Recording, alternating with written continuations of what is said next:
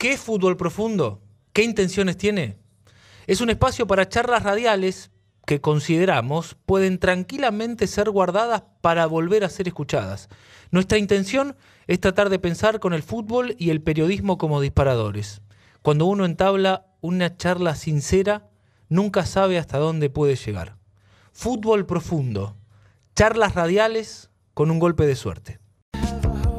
11 menos cuarto de la mañana. Cada tanto solemos darnos algún gusto. Nos gusta todo lo que estamos aquí en La Redonda, que es una radio de deporte, nos gusta mucho el fútbol. Y bueno, eh, en este tiempo de, mucha vorágine de información, a veces tenemos la oportunidad de, charlar con personas que evidentemente saben mucho de este deporte y sobre todo de, de la formación integral del jugador de fútbol. Vamos a charlar con Claudio Vivas, entrenador de fútbol, formador de juveniles un hombre que evidentemente está muy metido en este deporte. Claudio, ¿cómo le va? Buen día. Federico Bondurán es mi nombre. ¿Cómo anda? Hola Federico, buen día. ¿Cómo estás? ¿Todo bien? Bueno, me alegro. Hay una historia, Claudio, que anda dando vueltas. Yo se la quiero consultar a usted porque es la fuente más directa. ¿Es verdad que usted que está dirigiendo en Bolívar de Bolivia se acaba de venir en auto a la Argentina? sí, sí, la verdad que no nos quedaba otra alternativa con el profe Diego Ferela, que es de La Plata también, muy conocido eh, aquí en la ciudad. Eh, no nos quedaba otra opción porque al estar cerrado el aeropuerto, los vuelos, eh, estuvimos 45 días en cuarentena en La Paz y lo que estamos haciendo vía, vía Zoom lo podíamos hacer de acá de nuestras casas, cerca de la familia. Y bueno, el club nos dio permiso y el 28 de abril llegamos, después de dos días de viaje, después de tres, tres transbordos, pasando por 15, por 15, este, 15 mm, paradas de policías en, el país Bolivia, Bolivia y 25 en Argentina, pasando por todo eso pasando por todos esos este, lugares donde, donde te pedían los requisitos para circular. Así que fueron 45 horas, Federico, y bueno, llegamos aquí a, casa haciendo cuarentena o estando guardado y ahora haciendo un poco más de vida normal. ¿Cómo le está yendo allí en, Bolivia? Que es un fútbol para nosotros al, que no le prestamos mucha atención, pero usted está en, en, mm. Bolívar, que es el club más grande, ¿no? Allí. Sí, sí, es el club más grande. Estamos en la ciudad de La Paz, tenemos un buen equipo, un equipo competitivo. Eh, la verdad que el fútbol boliviano eh, tiene algunas cosas eh, en las cuales uno puede eh, entender que, puede colaborar con el crecimiento. está, está tratando de salir de una situación de la cual lo ponga en un lugar mucho más privilegiado, tiene un buen entrenador en selección. El torneo, el torneo es bastante competitivo porque hay somos, son 14 equipos y hay 7, 8 equipos que están peleando por el primer puesto. Nosotros estamos segundo a un punto de los punteros, que son dos. En la Copa Libertadores eh, jugamos dos partidos, perdimos uno y ganamos uno, así que estamos ahí en la pelea. No tenemos idea de cuándo vamos a, regresar a, a, la competición. Hay una, hay una idea prevista para empezar a entrenar a partir de julio, no sabemos cuándo. Pero bueno, de, ser así nos tendremos que ir 15 días antes porque tenemos que hacer cuarentena obligatoria a 14 días, ¿no? ¿Y la altura, Claudio? Bueno, la altura es un tema.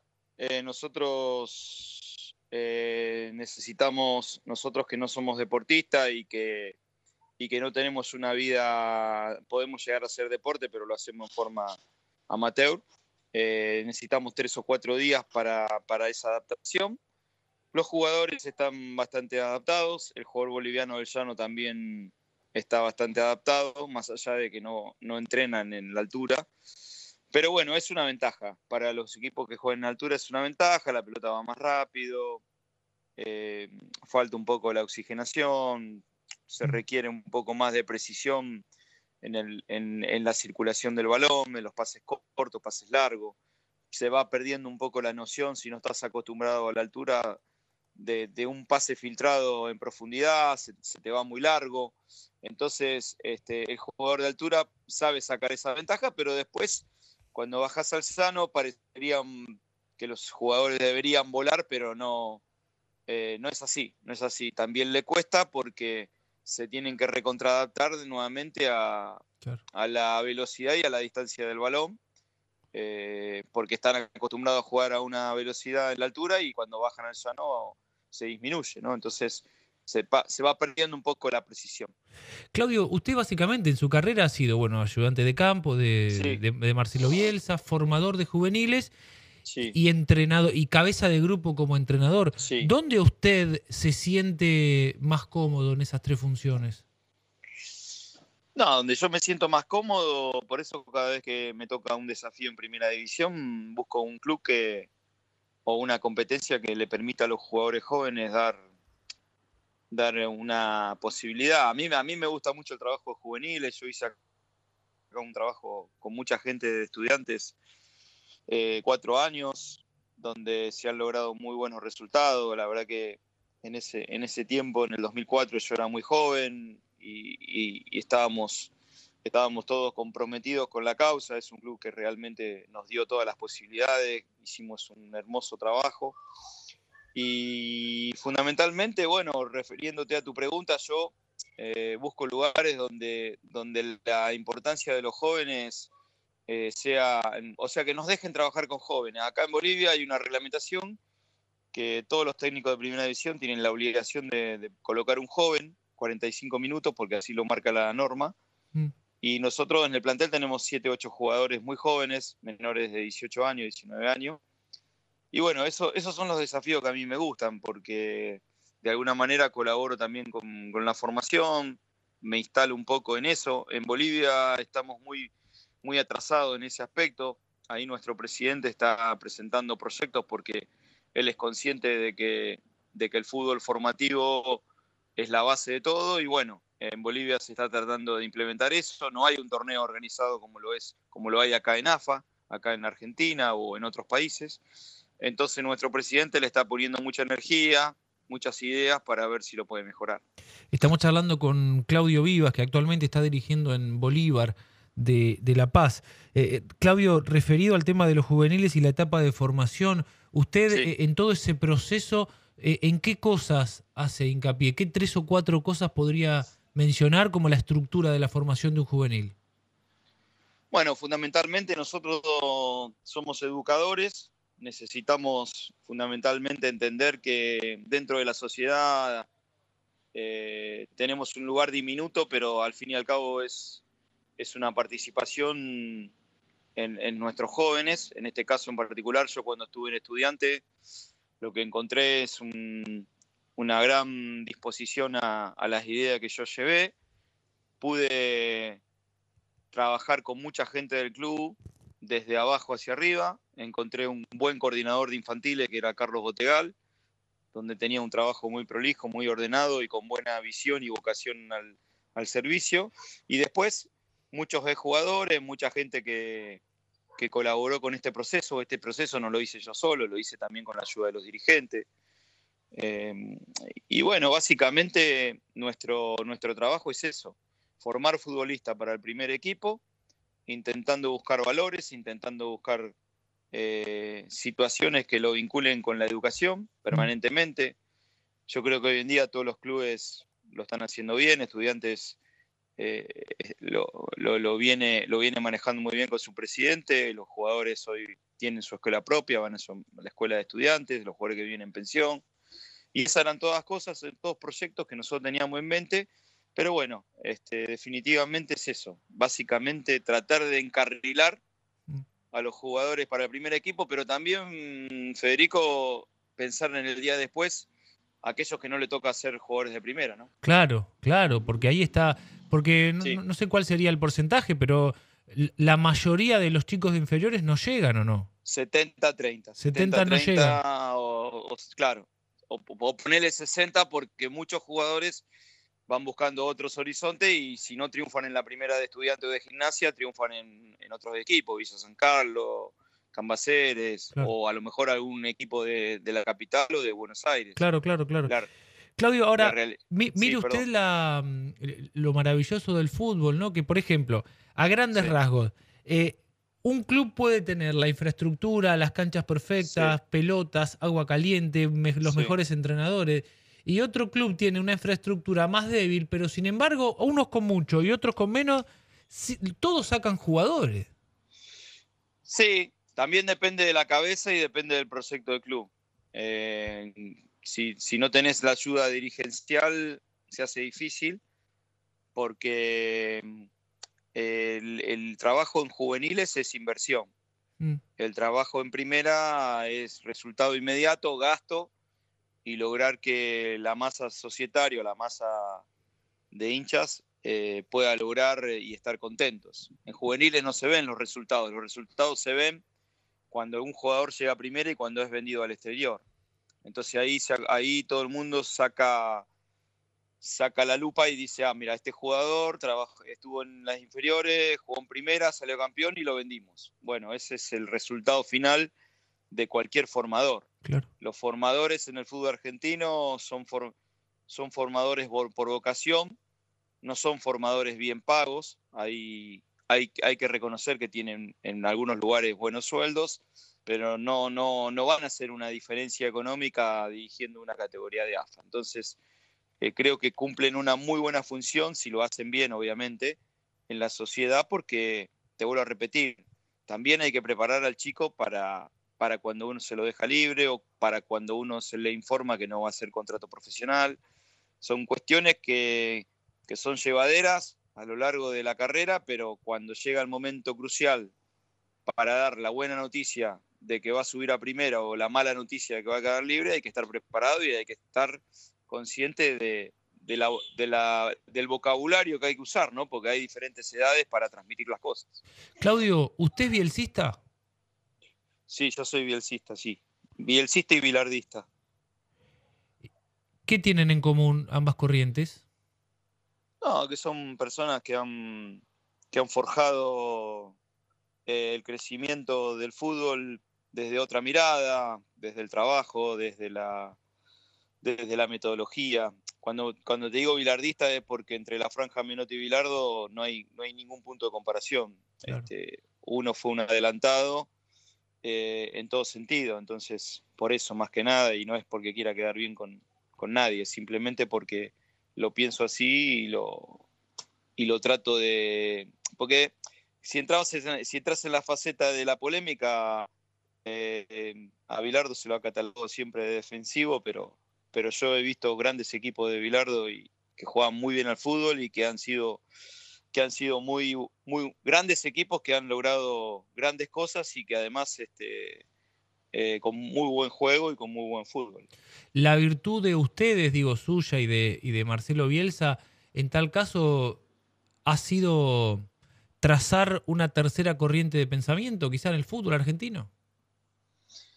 Sí, pero ¿sabes qué pasa, Federico? Que también va de la mano mm, de, las, etapas. O sea, Marcelo lo que ha marcado en toda su trayectoria es una metodología de trabajo de la cual muchos de nosotros hemos aplicado y hemos tratado de llevar adelante. Uno puede llegar a, imitar su metodología, pero nunca convertirse en el personaje que, que es Marcelo Bielsa. Marcelo Bielsa hay uno solo, y uno lo que tiene que hacer es tratar de ver si esa metodología va de la mano con tu pensamiento. Si, tu, si esa metodología va de la mano con tu pensamiento, hay muchas cosas para sacar provecho, pero si esa metodología no va de la mano con tu convicción, con esa convicción estás perdiendo el tiempo. Y además, lo, notorio de, Bielsa, ¿no? Es que resiste sin grandes resultados, porque en definitiva, eh, hasta él mismo se cataloga como un hombre que no, que no gana. Bueno, él siempre se tira bajo el tren, pero él lo, que le ha faltado quizás es un, campeonato a nivel internacional. Yo creo que ha logrado cosas y los resultados no se miden solamente por un campeonato. Obviamente queda, marcada, queda marcada la, huella del Mundial 2002, pero, pero bueno, él ha salido campeón olímpico invicto, él ha salido campeón preolímpico, él ha salido campeón con Vélez, con Newell, con Newell, con una con un promedio de edad de 21 años, con todos con los 11 jugadores, de, con 10 de, 10 de los 11 jugadores del club, sacado de las inferiores del club, un tal llamado Pochettino, un tal llamado Berizzo, Franco, Gamboa, mm. jugadores que han sido después importantes a nivel internacional y, en la selección. Entonces, me parece que en ese sentido hay muchas cosas que, que son valiosas y que sí es cierto que son pocas reconocidas, pero bueno, así es esto. ¿Lo aburre que le preguntemos por Bielsa? No, ¿Lo cansa, no, no hay problema, no hay problema, Federico. Yo tuve 16 años al lado de él y, y si no fuera sido por él, yo no estaría quizás hoy trabajando en una primera división. Em, ¿Qué experiencia la de Athletic Bilbao, no? Porque por lo, por lo que sabemos de aquí, es un club que mantiene una mística muy particular. Allí solo juegan los nacidos en el País Vasco. Es un club que se, mantiene, se mantiene como muy fuera del sistema. Es como un mundo ideal para algunos.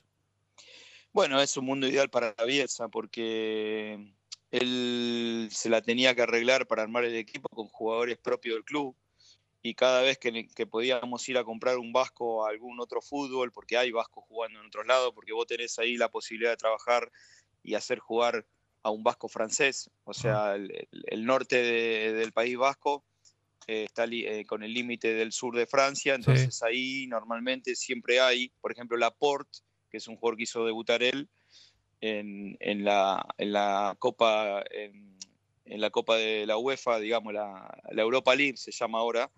Eh, lo hizo debutar en un partido internacional con 18 años. ¿Ese que está en el City? Claro, ese es ah. vasco francés, porque los abuelos son, eran vascos. Entonces, ahí lo que sí también hay que aclarar es que un jugador de la provincia de La Rioja o Navarra o alguna otra provincia generalmente son las que rodean al País Vasco, si hace las, las, divisiones juveniles, o sea, a partir de los 13, 14, 15 años, se lo considera también un jugador vasco. Por ejemplo, Fernando Lorente es de La Rioja, no es vasco, mm. pero hizo todas sus juveniles en, en, en Atleti Bilbao y esos, ellos los consideran vascos. Porque si no sería un poco más difícil. De todas maneras, es un club extraordinario, tiene una inversión muy grande en sus juveniles, apuesta mucho a eso porque no tiene otra alternativa. Y además es un club que dentro de Real Madrid y Barcelona nunca ha descendido, siempre se ha mantenido en primera división. Mm. Y además la idiosincrasia del, vasco, que es muy fanático, muy, muy con sentido de pertenencia, te hace sentir muy bien. Eh, yo la pasé muy bien esos dos años, realmente. Eh, bueno, un poco como el sentido de pertenencia y la escuela como Newells, ¿no? Que usted de ahí, esa escuela del fútbol, es una escuela de fútbol impresionante, Newells. Sí, sí, yo creo que después muchos equipos lo fueron equiparando, ya la competencia se hizo más, más pareja en la búsqueda de futbolistas. Yo en mi época de jugador fracasado en inferiores... Eh, no se tire abajo del tren usted tampoco. No, no, pero como jugador, sí, como jugador. Era un arquero medio pelo para abajo, además de baja estatura. Lo que te quería contar era que yo, también compartí con grandes jugadores, Balbo, Batistuta, Gamboa, Pochettino, Berizzo, mm. Franco, un montón de jugadores que después fueron figuras y estrellas, pero la realidad que en ese tiempo eh, Newell, eh, especialmente Newell, no tenía mucha competencia con los equipos de Buenos Aires en la búsqueda de jugadores. Entonces eh, Grifa, que era un adelantado también en eso, tenía a lo mejor dos o tres jugadores en un mismo puesto de buen nivel. Mm. Después, bueno, los clubes de capital o, del Gran Buenos Aires se fueron, fueron invirtiendo en, ese aspecto y hoy la cosa está mucho más repartida. Hay, hay, buenos jugadores en todos los equipos, no solamente en Newell. Claudio, gracias por su tiempo, ha sido un enorme placer. Y bueno, ojalá cuando se reanude el fútbol siga bien la, la cosa así en Bolivia y sobre todo ojalá pueda volver en avión, ¿no? Sí, Federico, la verdad que lo del auto con Diego Ferela eh, no, lo, no, lo, volveríamos a hacer. Lo mm. hicimos por, por, única vez, pero sí, ojalá que estén abiertas las posibilidades de ir en, en, avión. Este, así que bueno, te agradezco a vos y muy bueno el programa y, y que, que, salgamos rápido de esta situación. Un abrazo grande. Ojalá, ojalá, un abrazo grande, que tenga buen día. Chao, Federico. Bueno, eh, nos hemos dado un gusto, ¿eh? hemos charlado de fútbol y de algunas cosas vinculadas al, al deporte.